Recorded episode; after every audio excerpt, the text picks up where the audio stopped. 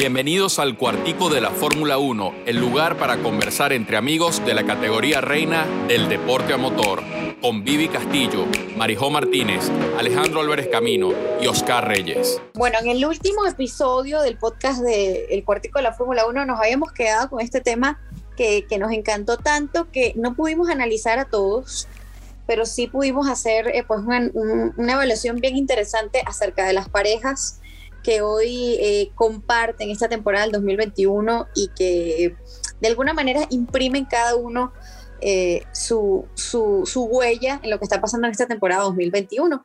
Y Oscar, no, nos quedamos con una tarea pendiente tú y yo, pero antes que nada vamos a saludar a nuestra querida Vivi Castillo, a nuestro Alejandro Álvarez.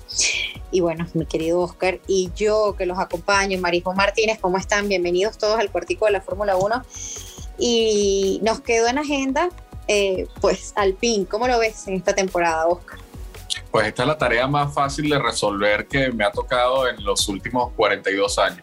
Eh, Fernando Alonso es dos veces campeón del mundo y lo está demostrando en los últimos grandes premios. Claramente Esteban Ocon estaba más adaptado en el principio de la temporada y bueno, ahí tuvo sus 15 minutos de gloria arriba del dos veces campeón. Pero Fernando Alonso la verdad es que se merece un Mercedes, un McLaren, otra, pero un McLaren no, el que tuvo, sino uno mejor, eh, no un Ferrari como el que tuvo, sino uno mejor, y quizás un Red Bull, pero no el que le tocó a, Max hasta este momento, sino el que tiene ahora, ¿no? Eh, así que yo creo que Fernando Alonso es un pura sangre de la Fórmula 1, Marijó, y yo la comparación con Esteban Ocon, me alegro la renovación de Esteban Ocon en Alpine, genial por él, eh, pero Alonso que se lo come con, con patatas fritas, tía. yo creo que estamos muy contentos de volver a ver Alonso eh, y todo ese, todo ese potencial maravilloso, un piloto que, que, lo que viene haciendo es mejorando este monoplaza, él sabe cuál es su papel esta temporada y sin embargo sabemos que no se conforma, tiene mucha hambre de ganar. Eh, Alonso no, no, no es cualquiera y, y yo creo que lo, ah, es muy extraño lo que ha pasado con Ocon, ¿no? Porque como bien tú lo apuntabas, desde el momento que, que que se inició la temporada, pues de pronto Ocon tenía como, como una mejor participación y bastó que fuese confirmado em, en, su contratación en Alpine para que de pronto viniera menos, ¿no? Se, fue, se ha ido como, como de a menos y eh, todo lo contrario que ha pasado con, con Alonso y y todo el mundo se pregunta esto, ¿no? ¿Por qué uno está subiendo y el otro está bajando? Pero es que no, no hay punto de comparación, ¿no? Tú lo dijiste muy claro, un campeón y, un buen piloto que está tratando de tener eh, su mejor participación, como el caso de Esteban Ocon, pero incomparable lo que, lo que puede ser Alonso, ¿no? Que cada vez lo vemos, lo vemos más apoderado de, de, su papel, de, de lo que puede hacer en ese monoplaza que lamentablemente no está a su nivel pero que seguramente él está pues contribuyendo a que se desarrolle muchísimo mejor para lo que va a ser de cara al 2022, ¿no? Así que... Porque lo que tiene de buen piloto Alonso, disculpen que lo diga, lo tiene de mal decisor. o sea, vamos a estar claros. Es, o sea, no hay nada de verdad que bueno es en pista, qué malo es decidiendo su futuro, qué malas decisiones ha tomado Alonso a lo largo de su carrera. Pero bueno, sigamos, porque todavía nos quedan un montón de escuderías por hablar sobre ellas. Y yo creo que es muy buen momento de hablar de Aston Martin y otra pareja dispareja creo que como todas las que hemos analizado hasta ahora, exceptuando las de Haas y, y, digamos que Alfa Romeo, todas las demás son bastante disparejas. Hablemos de Stroll y Vettel. Correcto, Stroll, Stroll y Vettel les está pasando le, o, o les viene pasando lo mismo para mí que a, que a Ocon y, Alonso. Eh, Vettel al principio de la temporada no daba con el coche, no daba con el, con el monoplaza, mientras que Stroll, que viene trabajando en el equipo desde hace muchos años, porque es el equipo de, de su papá, este, pues estaba consiguiendo resultados. y, y, y, y, de unas carreras para acá hemos visto cómo esa tendencia se ha volteado. Vemos ya a Vettel un poco más arriba de Stroll y, bueno, dejando claro quién es el campeón del mundo con todo y, la proyección que puede tener Stroll, el apoyo del equipo y todo. Este, pero veo a Vettel cada vez más fuerte que Stroll. Totalmente, coincido contigo, Alejandro. Em, eh, lo que hemos visto en las últimas carreras, eh, y precisamente, fíjate, batallando con Alonso, a estos dos ex campeones, eh, los hemos visto con, pues, con un mayor dominio de ese monoplaza y muy contrario a, lo que está pasando en el caso de pues Aston Martin con, con Stroll, ¿no? Que, que se ha venido también de menos.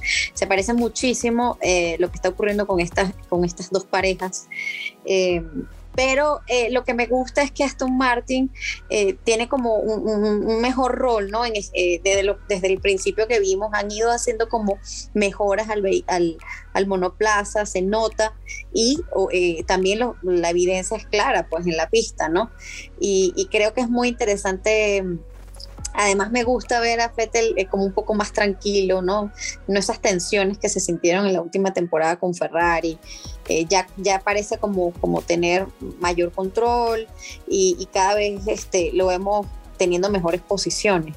Eh, ya, ya no, no, no esos, esos episodios, digamos, tan, no sé, Oscar, ¿cómo lo ves? Como que antes no, no daba, ¿no?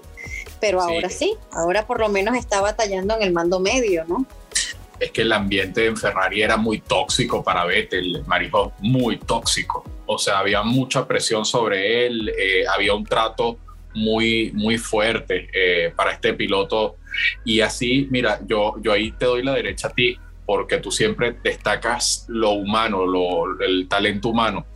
Y para mí no hay forma, ni siquiera siendo cuatro veces campeón del mundo, que en ese nivel de toxicidad tú puedas rendir y no cometer errores. Entonces, claro, cambia Sebastián Vettel de escudería, pasa un Aston Martin, al principio también llegó er, errático eh, en, un proceso mental que te toma un tiempo, pero ya lo vemos mucho más sólido y este es un proyecto eh, mira, con una apuesta muy, muy diferente a la de cualquier otro equipo. Tienen el apoyo económico de Lawrence Stroll, mucho dinero para adelante, eh, reclutando lo mejor de lo mejor de lo mejor de ingenieros y de técnicos. Eh, se roban de Red Bull lo que quieren, se roban de Mercedes lo que necesitan. Tienen a Toto Wolf como parte del inversionista. Es otro ambiente, es un ambiente totalmente distinto y a Vettel lo fueron a buscar y lo trajeron como ese esa vedette cuatro veces campeón del mundo y, lo sentaron acá, siéntese señor campeón, venga a enseñarle todo a mi hijo y, la verdad es que pues se nota que Vettel está en mejor forma ahora, aunque, sí, aunque yo sigo pensando de que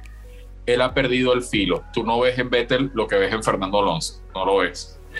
Eh, pero bueno, Lance Stroll tampoco es Esteban Ocon. Eh, Stroll ha tenido participaciones muy buenas y no estoy, no estoy denigrando a Ocon, pero Stroll uno le ve un poco más de garra, lo ves más, más serio, con más hambre y con esta, él sabe que él carga la cruz de ser el hijo del dueño, entonces cada vez que sale a pista eh, busca, busca una participación sólida y este no está haciendo su mejor año, pero el año pasado tuvo una buena participación eh, cuando, cuando estaba con, con Checo. No fue mala la participación de, de Stroll. Así que... Ha mejorado muchísimo. Ha mejorado. Esta pareja a mí me gusta. Es una pareja que a mí me gusta, que están como en facetas distintas de sus carreras. Un, un Vettel en el ocaso y, y, un Stroll que, bueno, que puede pasar un tiempo más en la Fórmula 1 mientras eh, Daddy Stroll eh, quiera, básicamente. Oye, ¿ustedes no sienten que nosotros estamos hablando como hasta ahora todas las escuderías de las que hemos hablado, todo el mundo está en, lo suyo, no hay peleas. Más allá de Mazepin y Mick Schumacher, no hemos hablado ninguna pelea dentro de la Fórmula 1, porque es verdad que estas escuderías que tienen un campeón del mundo y a un piloto novato, digamos que no solamente puede no haber competencia, sino que se respeta la jerarquía, que ese piloto campeón del mundo viene a mostrar, viene a desarrollar, viene a... Entonces, por ahí la cosa está más o menos. Pero ¿por qué no hablamos ahora de un McLaren donde sí hay un poco más de roce, sobre todo de Richardo a Lando Norris, no tanto de Lando Norris a Richardo. Y hablemos de eso, porque hay muchas cosas que analizar en McLaren. Un McLaren que está mucho mejor, que no es el McLaren de Alonso, que iba detrás de la ambulancia o detrás del, detrás del carro de seguridad. Eh, iba a decirte sí, detrás del carro de seguridad, pero eh, un McLaren que tiene a un Lando Norris como, como cabeza de equipo, no solamente por experiencia, sino por demostración, por experiencia dentro del coche, me refiero. A eso me refería, al, tiempo que tiene en el coche. Es que, es que yo pensé que Richardo, así como lo hicieron Alonso y Fettel en, en sus equipos, en algún momento de la temporada iba, iba a alcanzar a su compañero. Iba, o sea, iba a iniciar un poquito más lento y luego alcanzarlo, pero no ha podido. No ha podido porque Lando se está comiendo la pista y se está comiendo la temporada 2021 como, como ha querido.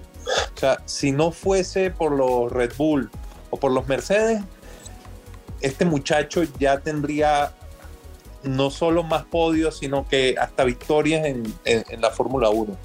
Es, el, tercer piloto en discordia, no, no solo, eh, no, no, no, hablo de puntos, ni siquiera hablo de, lo mostrado en la pista.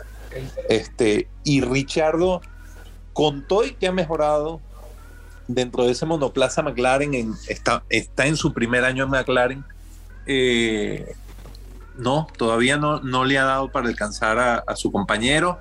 Sí noto cierta, eh, uno hablaba cuando, cuando en años anteriores Norris y Carlos Sainz, que era su compañero, eh, había como una, una no sé, una camaradería una camaradería súper, súper buena, que se veía a través de las redes, que se veía a través de las transmisiones este, de televisión, tú con Richardo no estás viendo eso. Y era algo que se esperaba porque el carácter de Richardo es de un tipo alegre, de un tipo eh, bromista, y no lo estás viendo en, en yo creo que también está yo creo que también está en otra onda ahí eh, ahí la diferencia es que Richardo no es de la misma del mismo palo que Norris y que Sainz.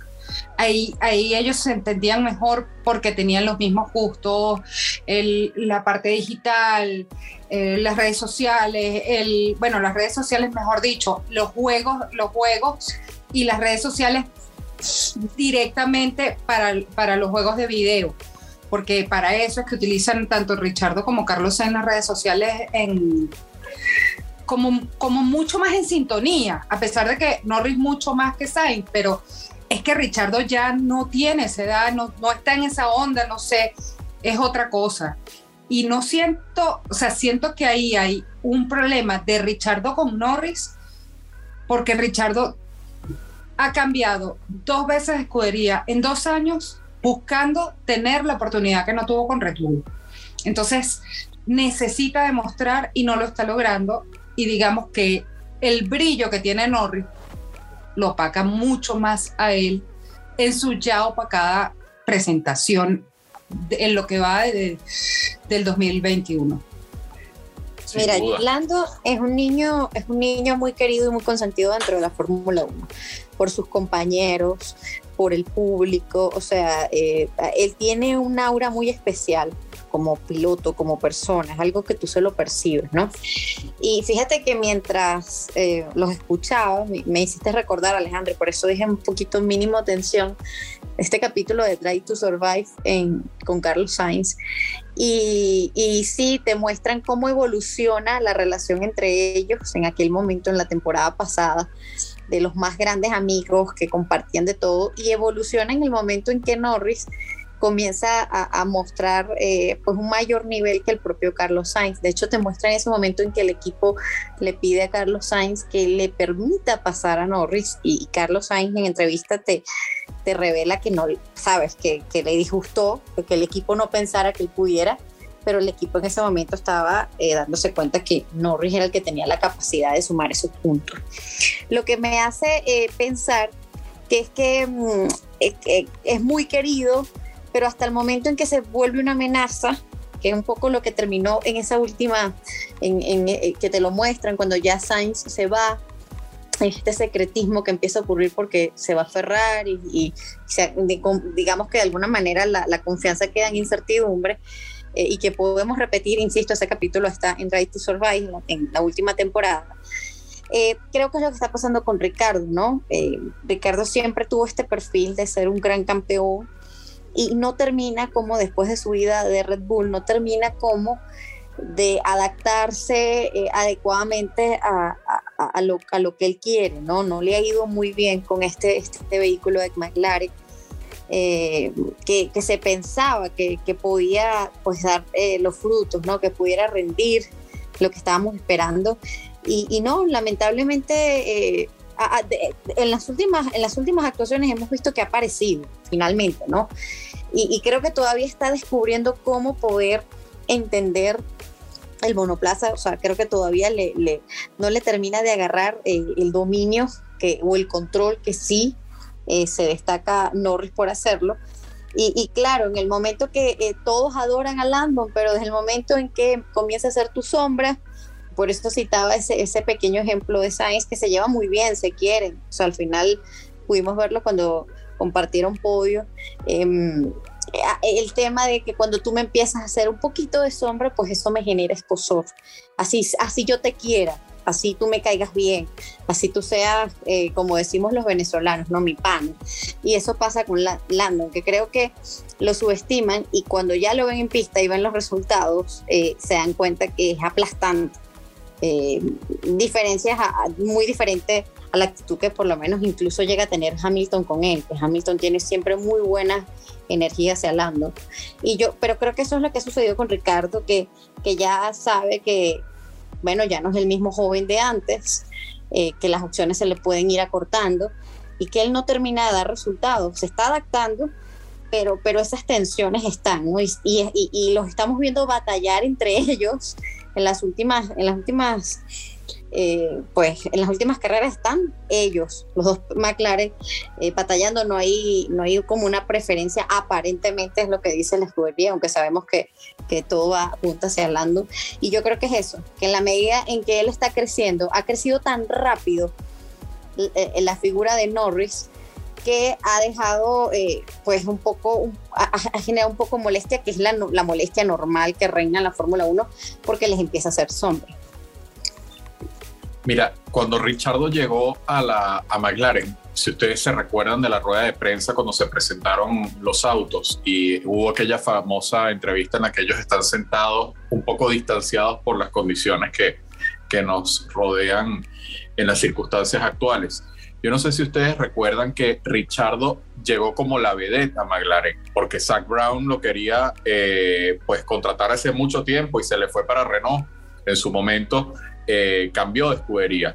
Yo no sé si ustedes recuerdan que este piloto pues llegó, llega como una vedette a la, a la Fórmula 1, no, a McLaren. Y más allá de eso, de llegar como una vedette, una de las cosas eh, más interesantes es esa tensión inicial que hay entre Richardo y Norris en esa silla, en la cual a Norris se lo veía un poquito tenso cuando estaba ante la presencia de esta vedette. Luego eso fue pasando a otro color, se fue cambiando de color y Norris fue en la pista demostrando por qué es el niño consentido de McLaren. Así que eso es algo que quedó súper claro eh, se logró demostrar quién es quién en la pista y a Richardo le queda la cuenta pendiente ahora de no sentirse como se lo ve que se está sintiendo. Yo lo veo que se siente un poco como cuando Max era más joven que él y lo derrotó. Yo estoy viendo el mismo Richardo eh, que, vi contra Max Verstappen y que se salió incómodo de, Red Bull a buscar otros destinos porque el, el, más joven lo derrotó. Creo que es lo que estoy viendo ahora. Y bueno, ya Norris está consolidado como uno de esos de esas figuras en las cuales recae la responsabilidad futura de la categoría. Eh, Norris, se habla mucho del futuro de Norris, se habla mucho del futuro de la Fórmula 1 cuando se habla de Leclerc, se habla mucho del futuro de la Fórmula 1 cuando se habla de Max Verstappen eh, y Richardo no. Richardo es un poco el presente y en el presente no está capitalizando todo lo que podría. No, y, bueno, es que con el McLaren, por muchas mejoras que, tenga el McLaren este año, pero Norris ha estado tres veces en el podio. En las nueve, o sea, tres veces en el podio con el McLaren. Y es impresionante porque Richardo no ha estado cerca de estar en el podio. O sea, no es que no ha estado, sino que no ha estado ni cerca de estar en el podio. Entonces, ahí es complejo, es complejo. Pero bueno, yo creo que también ha ido mejorando y hay que esperar a ver qué resultados vemos en los próximos, eh, en los próximos enfrentamientos entre estos compañeros de escudería. A ver si hay algún cambio. Pero, ¿qué les parece si seguimos en este análisis y nos vamos entonces con Ferrari? ¡Wow! Aquí hay mucha tela que cortar. Mucha tela que cortar porque más allá de algunos muy buenos resultados, a mí me parece que, que Sainz se va a terminar llevando por los cachos a, a Charles Leclerc al niño mimado de, de, Ferrari. Y yo acá no veo tanto conflicto porque le, este, Sainz llegó a una escudería donde todo estaba servido para Leclerc, donde le regalamos el, auto de Fórmula 1 que manejó en el 2018, eh, porque todo es Leclerc, todo es Leclerc, y Sainz venía a demostrar que él podía ser tan bueno o más que Leclerc y creo que está en ese trabajo sin conflictos, sin problemas, pero ahí hay competencia. Sea, no está ni Leclerc para darle a Sainz, ni Sainz para darle a Leclerc. Hasta ahora no se han visto en la imperiosa necesidad de jugar en equipo. Y creo que eso eh, también ha hecho que no haya más conflictos pero creo que en el momento en que haya alguna orden, probablemente hasta ahí llegó el amor. Y, y, y, se trata de dos pilotos, aunque Leclerc es un poquito más joven que, que Sainz, eh, no, no lo es tanto tampoco. O sea, tienen un poquito más experiencia Sainz, es un poquito más, es un poquito mayor,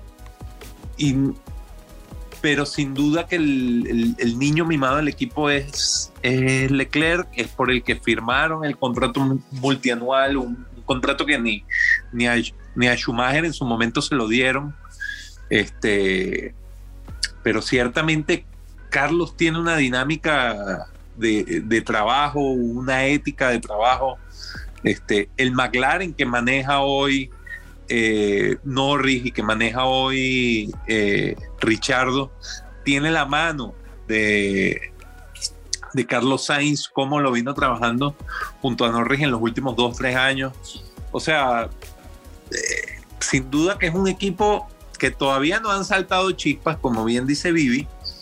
Este, incluso se, la verdad es que uno ve en redes sociales que se llevan muy bien, este, juegan fútbol juntos, eh, no sé, se, se, echan broma unos a otros, van con, de paseo con el Ferrari, claro, mucho llevado por la escudería también, estamos claros, este, pero se ve una buena camaradería, pero en algún momento en la pista, cuidado y eso explota. Y son dos pilotos, vuelvo y repito, con características similares, los dos son muy talentosos, no veo, aunque, aunque, aunque eh, Leclerc es favorito dentro de la escudería, dentro del equipo, eh, no lo veo más talentoso que, que, que, Sainz. Creo que en, ese sentido están muy parejos también en cuanto a trabajo, en cuanto a talento, en cuanto a, a experiencia. Ya son dos pilotos con más de 3, 4 años de experiencia en la, en la categoría es un, es un equipo muy igualado. Y en algún momento, en algún encontronazo dentro de la pista, podrían saltar esas chispas que todavía no hemos visto. Bueno, yo creo que ha funcionado muy bien el equilibrio entre estos dos pilotos porque Carlos Sainz ha entendido muy bien que, que él tiene el segundo, el segundo puesto, ¿no? El segundo lugar. Que, que Ferrari en este momento está abocado a Charles Leclerc, eh, no solo en este momento, ¿no? Lo hemos conversado desde Fettel incluso, eh, que vimos esa presión eh, y esas tensiones que se sentían en el momento en que Fettel estaba en Ferrari. Pero Carlos Sainz me parece que ha jugado muy bien, es un gran piloto, Em, y, me parece que juega muy bien porque le ha logrado poner una presión a Leclerc. Eh, pese a que ha tenido, eh, Leclerc ha competido en otras, eh, ha tenido compañeros a campeones, ¿no? En otras temporadas, pero, pero creo que lo ha puesto en aprietos porque ha dado muy buenos resultados. se ha terminado destacando muchísimo más Carlos Sainz que, que Leclerc. Y, y de alguna manera, yo creo que es por eso es que estamos viendo una leve mejoría en el ritmo de carrera que está presentando Leclerc pues en las últimas actuaciones, ¿no? Eh, ha tenido sus torpezas y, sabemos que también el, el, coche de Ferrari sigue eh, pues tratando de hacer eh, le ha ido mejor esta temporada que lo que fue el año pasado, y, pero sin embargo todavía el vehículo no rinde lo necesario. y sin embargo, bueno, vemos allí a Carlos Sainz haciendo un muy buen trabajo. Pese a ser el segundo piloto, termina dándole triunfos y puntos a, Ferrari, mucho más que lo que está haciendo eh, Leclerc. Así que me parece muy interesante el Ay, Marijo, yo te voy a interrumpir porque yo no creo que Carlos Sainz tenga claro su segundo lugar en, en Ferrari. Yo no creo que haya ido con esa intención. Yo creo que Carlos Sainz, por ejemplo, no es no es como otros pilotos que sí vienen al segundo queriendo ser el segundo. Carlos Sainz vino a comerse. No, pero yo no creo, pero fíjate, yo no creo. yo no creo que él tenga claro su papel como, como dices tú. Pero o sea, yo creo que él tiene claro lo que quiere la escudería. Claro, pero yo me guío a lo que él mismo ha declarado, porque tú sabes que su Ay, pero... si no me equivoco, claro, pero su, su contrato dura, si no me equivoco, cinco años, y él ha dicho, yo tengo claro que en este periodo que yo voy a estar, vengo a apoyar. No, o sea, no lo vemos, no lo vemos en una tensión batallando, aunque en la pista es obvio que los Ferraris en algún momento están compitiendo entre ellos mismos, los hemos visto. Pero eh, es, me parece que viene con un espíritu de mucha, de mucha paz, de buscar resultados y que con su propia actuación dar, dar dejar evidencia lo que quiere hacer. No creo que él, no creo que él a nivel personal se conforme con un segundo lugar, ni quiera un segundo lugar, sino que está aprovechando de mostrar que aunque lo pongan como un segundo piloto, es, sigue, va a ser el primero.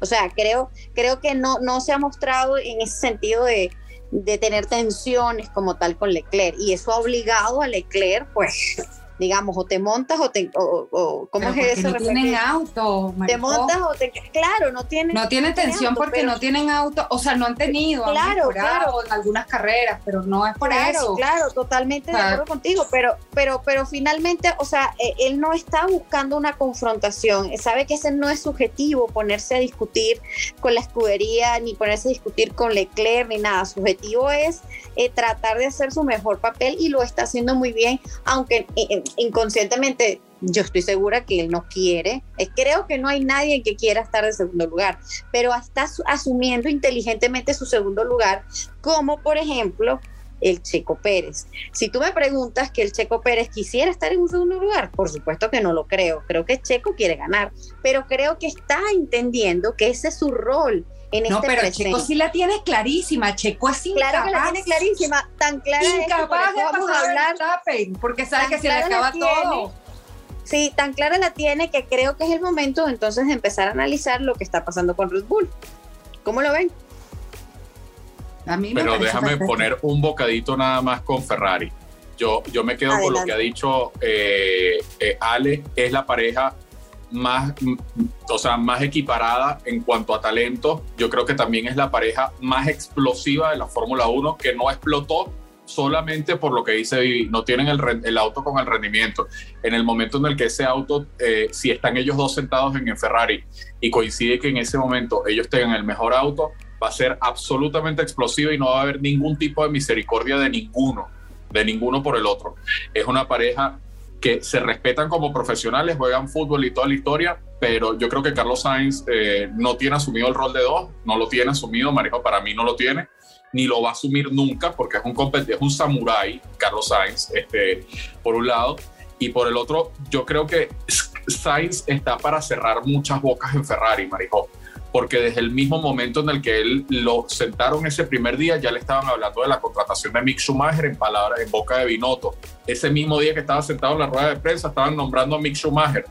O sea, entonces Sainz está así y cortando cabezas, con, con la cabeza, con la, ¿sabes? Con la boquita cerrada y cortando cabezas todo lo que puede. Y yo creo que se le complicó la cuestión a, a Mick Schumacher con el rendimiento de Carlos Sainz. Mucho apellido y lo que tú quieras, pero el piloto español está haciendo tan buen trabajo que habría que hacer un verdadero discapacitado, digamos, para de, bajar de allí a Carlos Sainz. Y si lo bajan, a Carlos Sainz lo va a querer otro equipo grande, porque es que es una maravilla de piloto, un gran deportista. Me gusta mucho bueno, esperemos que Matías Binotto no, no, no siga metiendo la pata como sí. Oye, pero justamente estabas haciendo una pero, pero yo cuando dijiste discapacitado de Binotto. Sí, yo te voy a decir una cosa que ustedes saben que eso ha sido tema de nuestra de discusión y que lo, lo debataremos en otro, lo vamos a debatir en otro lugar. A mí me parece Carlos Sainz un extraordinario piloto, extraordinario, con capacidad de desarrollar, pero lamentablemente creo, en mi opinión, no estoy diciendo que tenga la verdad absoluta ni nada por el estilo, creo que la, el nivel de competitividad que estamos viendo en 2021 es, de, es tan grande y tan elevado que no lo veo como campeón. No porque le falte ganas, no porque le falte talento, sino que es muy, muy grande lo que está pasando con, el, con otros, con otros. O sea, sí lo tiene, quizás un Carlos Sainz en otra época, sí. El problema es que el talento en este momento es muy grande, o sea, bueno, a diferencia de Mazepin, pero el talento que estamos viendo es, es, mi percepción, a lo mejor estoy equivocada, insisto, me parece un gran piloto, tiene hambre y cuando tú tienes hambre, pues nadie te va a detener. Y a lo mejor yo en el futuro me esté tragando mis palabras, que es muy seguro, pero lo veo extraordinario, lo veo muy bueno, pero no lo veo campeón. No porque le falte escudería, es que eso es un aura que, que lamentablemente rodea a algunos. O sea, cuántos en, en, en, temporadas pasadas hemos visto pilotos muy buenos, pero no campeones. Pero bueno, eso ya sería debate para otro partido. Y uno, y uno que tiene, y uno que tiene aura de campeón y próximamente va a tener un título no el sé del si más este perdedor año... de la historia, el del más perdedor, el que no llegó, el que todo el mundo creyó que iba a llegar y no llegó. Ese va a ser el título, te lo prometo. No, no, él va a quedar campeón. No sé si este año, Vivi Castillo, o el año que viene, o de, no sé. Te, te, te No, tengo es varios, varios así. Pero este pero muchacho va a quedar campeón. campeón algún día. Mira, aquí estamos para hablar de los compañeros de equipo. Y ahí vamos a hablar de No, Max no, no. Verstappen y Checo Pérez. Exacto, vamos a cambiar a Max Verstappen y al Checo Pérez. ¿Qué me dicen de ellos dos? A ver, a ver, Oscar. Mira, eh, a Red Bull le salió muy bien ficharlo a Checo. Eh, ya hizo lo que no hizo Gasly y lo que no hizo Albon. Eh, así que le ha salido muy bien. Checo tiene su cuenta pendiente de ser el checo cerebral y no el checo corazón. Hay dos checos. El checo corazón comete muchos errores y el checo cerebral hace carreras como su- la de su primera victoria en Sakir el, año pasado. Entonces, lo que el Red Bull lo contrató por ser ese checo de Sakir, el checo cerebral. Entonces, ahora Checo tiene que no cometer errores, no lo, cometi- no lo contrataron por ser el checo corazón, lo contrataron por ser el checo cerebro, ese checo parecido a Alan Prost. Entonces ahora tiene que ir a por todas, a sumar todos los puntos que pueda para que Red Bull se consagre como campeón eh, eh, constructor, porque si no, lo, si no hace eso, no ha- por mucho que haya hecho más que Gasly y que Albon, eh, Red Bull se podría haber tentado a volver a buscar un piloto de, su programa de pilotos y lo tiene. Y lo tiene a la mano porque Checo está so, solamente contratado por este año. Así que si Checo quiere esa renovación, llega rápido, que yo creo que está merecida ya con lo que ya hizo, esa es mi opinión personal, pero tendría, pero para asegurarle, blindar esa renovación, necesita esta solidez. Respecto a Max Verstappen, no, mira, sin duda alguna, el que brilla en cuanto a rendimiento es Max Verstappen. Si los vamos a comparar a Checo y a, y a, y a Max, son dos pilotos en dos momentos de la carrera, de carreras deportivas totalmente diferentes.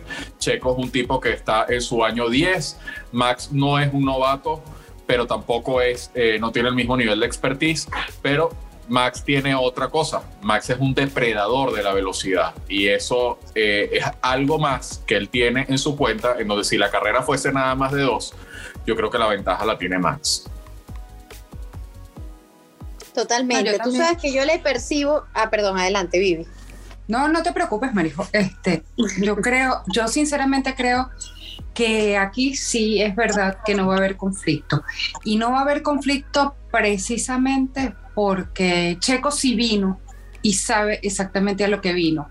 Y eso que decías tú, Oscar, de, de buscar su permanencia en Red Bull, eh, es precisamente lo que hace que aquí no vaya a haber ningún conflicto. Max está feliz con Checo y está feliz con Checo porque simplemente está para hacerle la corte y para ayudarle a mantener su triunfo y Checo sí lo ha entendido así y por ahora entendiendo que de eso también depende su, permanencia en la Fórmula 1.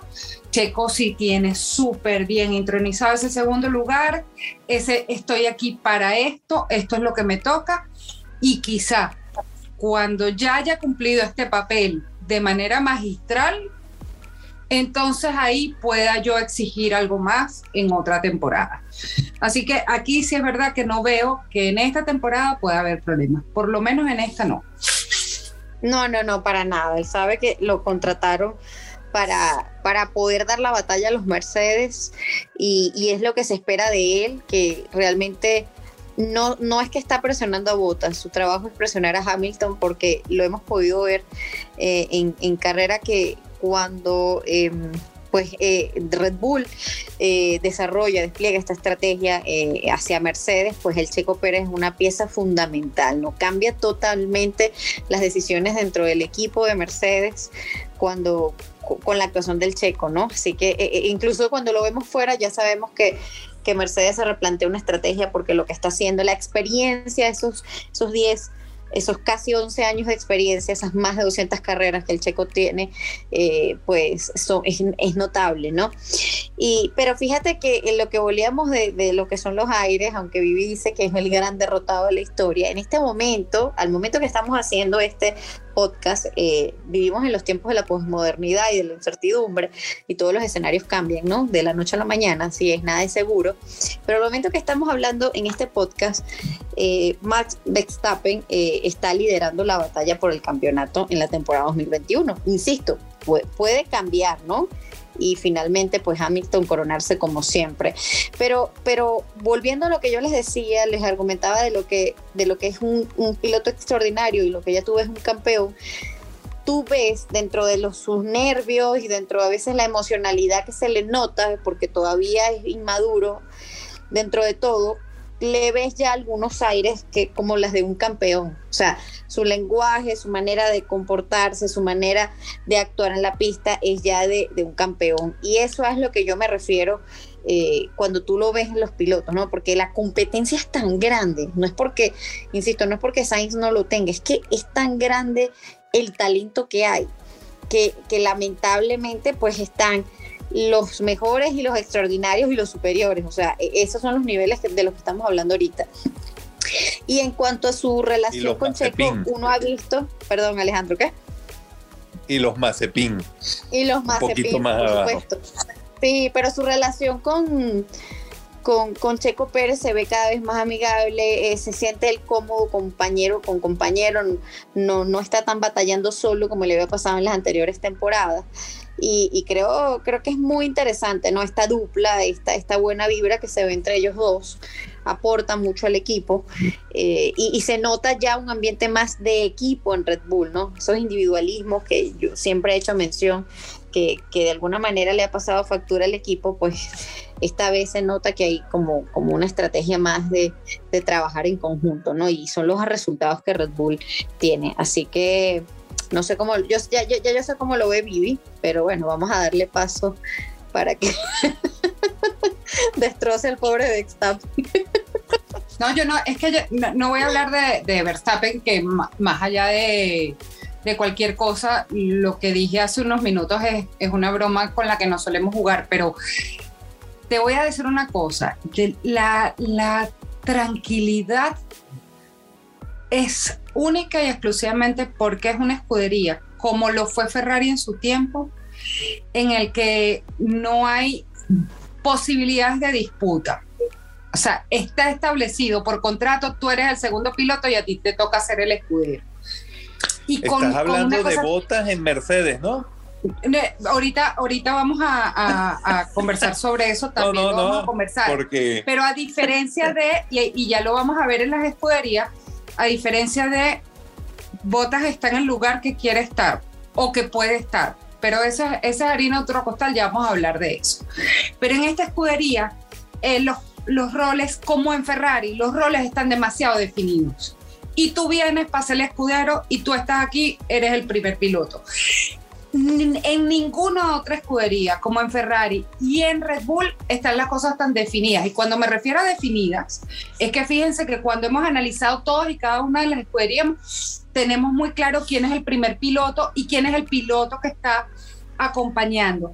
Pero es una cosa que se ha ido ganando por la forma en que se ha ido dando la temporada y en lo que hay, eh, eh, en cómo han ido demostrando. Si lo vemos como pasó en McLaren, todo el mundo esperaría que un Richardo, con las capacidades que se le veía a Richardo, estuviera por encima de, Lando Norris y no es la realidad. Entonces, ¿quién es el piloto número uno? A pesar de que es el que menos gana y a pesar de que, de, de que no era lo que se esperaba, es Lando Norris por encima de Richardo. Ahí se están dando de manera natural en Red Bull y en Ferrari están muy, muy establecidas y además está casi que por contrato. Tú eres el segundo y ahí te quedaste. No es, y ahí podemos empezar a hablar de Mercedes. No sé si quién quedaba, quién quedaba por, por comentar de... Porque es que hay, hay alguien aquí que no lo he escuchado. De, Red Bull. De Red Bull. Yo, pasemos a Mercedes, pues, pasemos a Mercedes. no, no, yo solo quiero, yo solo quiero acotar para no alargar este podcast y que se nos vaya a una hora, este, porque ya estamos sobre, sobre el tiempo. Eh, yo, o sea, si bien el checo ha hecho muy buenas carreras hasta ahora eh, y, ha tenido buen desempeño en ciertas carreras y, algunos errores en otras el, trabajo del checo no está completo para, para ser firmado por, para la próxima temporada. Es, mi, es mi, mi parecer. O sea, él tiene que ayudar y asegurar de que Red Bull gane el campeonato de constructores y Max gane el, campeonato de pilotos. Si no lo consiguen, es una nueva temporada de fracaso para Red Bull. Y, no estoy diciendo con esto que si no lo logran, lo, lo, van a echar. No, no, es, es apenas su primera temporada y es apenas su primer chance de ayudar al equipo a ganar. Pero lo que sí tiene que hacer Checo es siempre mantenerse presionando a los Mercedes, sobre todo para evitar que hagan estrategias como las que ocurrió en Barcelona que no, que, que, que, que, no le puso la presión a los Mercedes y ellos pudieron hacer lo que quisieron en los pits y se llevaron por, por encima Max. Bueno, ¿y qué les parece si ahora vamos con Mercedes? Y ahí comenzamos, Oscar. Vamos con los reyes absolutos de la era híbrida porque estamos claros que eh, la era híbrida. Pero tú notaste el tono de voz de Vivi cuando dijo, vamos con Mercedes. O sea. vamos Ella ahora, lo presentó con la Sí, o sea, ya era como preparándonos. pero Marijo, dime, dime tú cómo tú vas a presentar. Yo no, no es que no es que esté de acuerdo con Vivi, es que estoy súper de acuerdo con Vivi. Imagínate cómo tú vas a presentar. No, eh, eh, Mercedes Light pero Mercedes. Sí, Mercedes. Es Versión, versión light. Sí. No, pero si fuesen dos productos, bueno, aquí tienen la versión original y la versión light. Pero no, pero Pero no van a engañar con eso, por Separados favor. al nacer. separados al nacer, pero, pero Marijo, dime tú cómo tú vas a presentar al equipo más dominante de la era híbrida. O sea, y, y por mal trabajo no es, ni por trampas, ni ningún campeonato es, es, es ligeramente, ni siquiera, ni, ni un solo de los campeonatos de Mercedes es ligeramente discutible. Todo ha sido bajo el reglamento, bien ganado. Y, y, como no, es que no es indiscutible. Yo, yo lo que digo es Pero, que ya nos preparamos con esa voz tan dulce. No, porque yo sé, hace rato sé. decía Verstappen y de pronto vamos a hablar de Mercedes. Pero no. o sea, amor, amor, amor desde la voz. Te, claro, te estaba echando broma porque efectivamente, pues esta dupla, hay pocos, po, hay, digamos que vamos a hablar de Hamilton versus Bottas, ¿cierto? Hamilton versus Bottas es muy difícil compararlos, o sea, es muy difícil. Son no dos hay pilotos. Hamilton versus Bottas. Primero no hay Claro. ese versus. ¿no? Bo, bo, bo, no hay el versus. No hay, no hay. No lo hay. No hay el versus, es no hay posibilidades por botas. O sea, Botas, es, Botas es por un Mercedes. En su momento. Botas es No es un Jarno verdad, Trulli. Y por Mercedes, yo también estoy de acuerdo. No es verdad, Alejandro, cuando, cuando ha habido alguien. Pero ya va, es que lo pueden ver, lo pueden ver desde antes. Cuando ha habido No, alguien. bueno.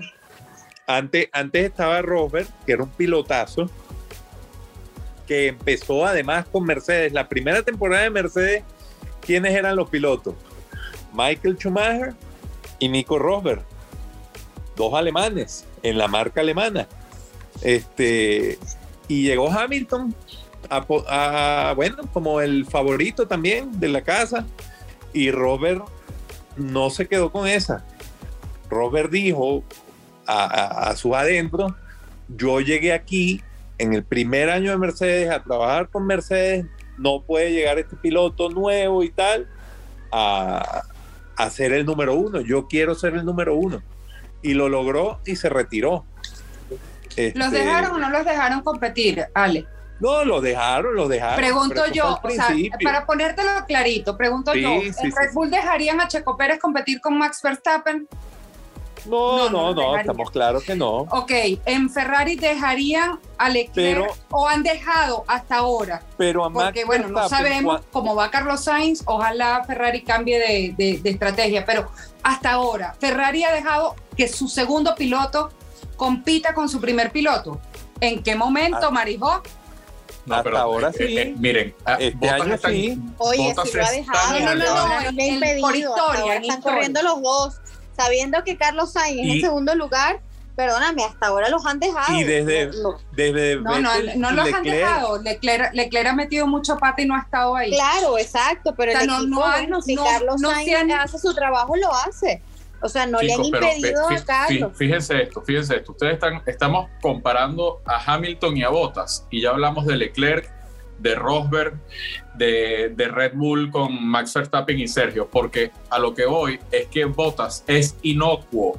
Entonces, cuando tú lo quieres comparar, es inocuo. Son dos gotas de agua en, en- en un vaso que ya estaba lleno con agua. O sea, no, no, tú no distingues qué es lo que es este, botas dentro de Mercedes-Benz. Por eso que ustedes están, sin querer queriendo, nombrando a otros pilotos, porque la comparación entre Hamilton y, y Bottas no existe. Estamos hablando del piloto más ganador de la historia con un piloto que es un actor de reparto que sí tiene muchos méritos deportivos frente a un Nico Hulkenberg porque se sentó, porque ha llegado al podio, porque ha sido subcampeón, va a pasar al, al libro, digamos, de la historia de la Fórmula 1 como un piloto que logró ser subcampeón un par de veces, no sé ni ya cuántas veces fue subcampeón, pero, los, los- pero más allá de eso, no tiene mucho, la verdad es que no tiene mucho, a igualdad de condiciones de auto, jamás le ganaría a Hamilton, Hamilton no necesita una orden de equipo para ganarle a Bottas, ni siquiera en los circuitos en los que le va bien a Bottas.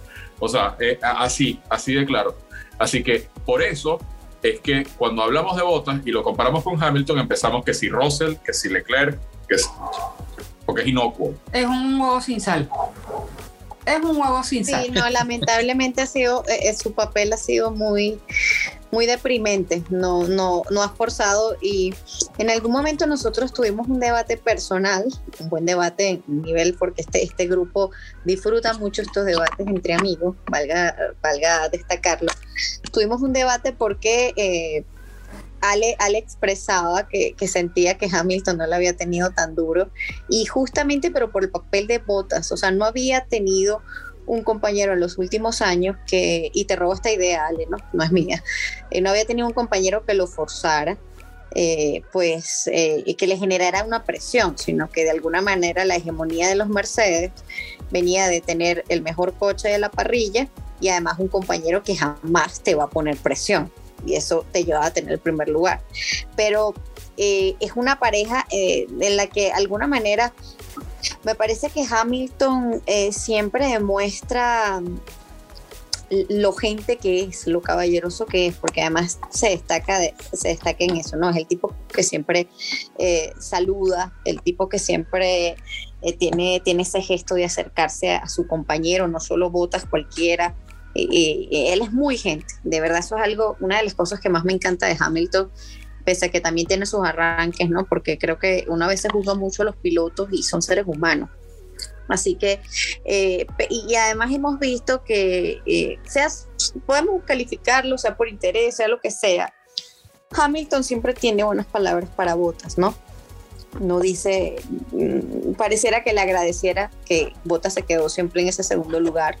Y Hamilton siempre está como abogando un poco por la posición de Bottas eh, y es una, eh, eh, es, sencillamente una pareja en la que Bottas simplemente le abre el camino y le mantiene para, para que él siga manteniendo su poderío, ¿no? Que esta, esta temporada se ha visto un poco trastocado por las mejoras que ha hecho Red Bull en su monoplaza, pero em, hay equilibrio, pareciera que, que, hay ciertos niveles de tensión, ¿no? Que hemos podido ver, pero, pero se saben cómo atajar. Y estos niveles de tensión, más que con Hamilton, es más que apareciera entre, con la escudería por parte de Bottas, y ya lo hemos conversado acá. No, no se ve grandes conflictos, no se ve, o por lo menos Hamilton mm, tiene como esa diplomacia, esa, esa manera de, de no mostrarlo públicamente. Así que yo creo que así, por lo menos así veo cómo se maneja esa pareja, que no sabemos qué resultados va a dar en esta temporada 2021. Yo sé que Vivi me va a decir ahorita, claro que va a ganar, por favor, y todo. No, no, no, no, es que yo te iba a decir que los conflictos de botas no pero, son Pero al, al momento que estamos grabando este podcast, y puede cambiar en, la, Va a cambiar. de y de la incertidumbre, Verstappen lidera el campeonato. Mira, pero lo que te iba a decir es que los conflictos de botas no son con Hamilton, porque no tiene con qué. Pero en todo caso, los conflictos de botas con el son equipo. con el equipo con todo el equipo. Claro, claro, con el equipo, no con Hamilton, es con el equipo, que es cuando se Con todo el equipo, pero con su propio ingeniero. a, ti, a ti que te encanta traer Drive to Survive para acá, no hay más que acordarse el triunfo de Botas y aquella Mercedes, todo el taller de Mercedes vacío y Botas solito celebrando el triunfo en, su, en. Y eso no pasa porque Botas se ha amado y, porque Botas se haya ganado el, el amor de su. Así que nada, y no hay nada que hacer. Y yo no siento que Hamilton defienda botas, sí siento que es una persona que ha aprendido, que no, así, no siempre fue así, pero que ha aprendido a, a ser cortés y magnánimo. Ha madurado mucho Hamilton en la Fórmula 1. Bueno, ha estado mucho tiempo también, ganando, por cierto. Así que, bueno, y la sonrisa. O sea, si, si la sonrisa, si la cara hablara, ya la voz sonriente lo dice todo. No, la voz sonriente, tengo la voz sonriente, porque, bueno, son siete, que no son pocos, que son siete, cien polos, que no son pocos. No, y te falta decirlo bajito, son siete. Sí, son Tú lo dices, son siete. No, es que mi, ne mi negrito le hace cariño a Hamilton. Mi negrito es mucho negrito, mi negrito es mucho negrito. Eso es mucho, mucho, mucho y vamos por el octavo. Lo tengo así, aquí todas arrastradas de risa. Pero déjenme decirles que se nos acabó el tiempo y que lamentablemente este análisis podríamos hacer un. Miren, yo propongo que el próximo sea para hablar de Hamilton. Pero eso sí, un especial de dos horas y media. Ese día me voy a sentir mal y no Mira, vengo. qué extraño. A mí me había sorprendido que eso no había surgido en este tiempo, ¿verdad? O sea, que, que durante este tiempo esa idea tan maravillosa y tan creativa, porque además ¿Viste? Es que hasta tú ¿Quién iba la tenías, Marijo. Yo te la estoy Claro, no, no, no, amiga, con esta creatividad yo estoy segura que la gente nunca iba a esperar eso, o sea, que a Vivi se le ocurriera eso y que este cuartico pensara en eso. Mira, pero te tomo la palabra, yo creo que vale la pena en algún momento empezar a hablar de cada piloto y de su La- historia y de su El vida. declive de Hamilton, sí, vamos a hablar de eso el próximo, el próximo cuartico. Lo Vamos veremos. a ver qué dicen los tiempos Lo veremos, señor Álvarez Camino. Vamos con esta, con esta emoción, con esta actitud y con esta, con este choque último. Vamos a cerrar este podcast. Estuvimos con ustedes, Oscar Reyes, María José Martínez, Alejandro Álvarez Camino y quien les habla Vivi Castillo. Nos vemos muy, muy pronto. Es decir, nos escuchamos porque no nos estamos viendo, aunque quién sabe. A lo mejor también nosotros, como Liberty Media, hacemos algún cambio y de repente cambiamos la poli la- nos lanzamos una, una carrera sprint loca. Así que nos vemos en el próximo episodio. Yo tendría que empezar por cortarme el pelo y quitarme el look home office eh, para, para poder dar ese cambio que Liberty Media pretende, pero No, no, vamos a darnos tiempo, vamos a darnos tiempo. vamos a darnos un tiempo.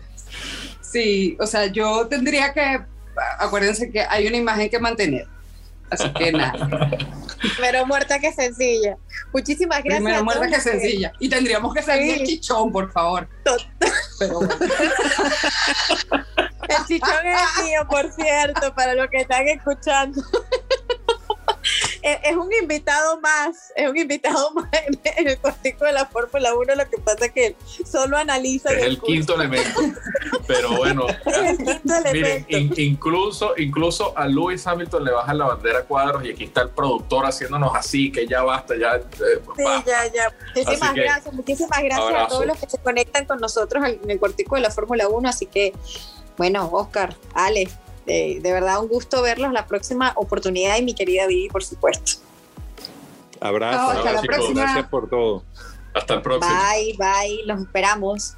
Gracias por ser parte de la experiencia del cuartico de la Fórmula 1. Vamos a encontrarnos ya en Clubhouse, en el Club de la F1.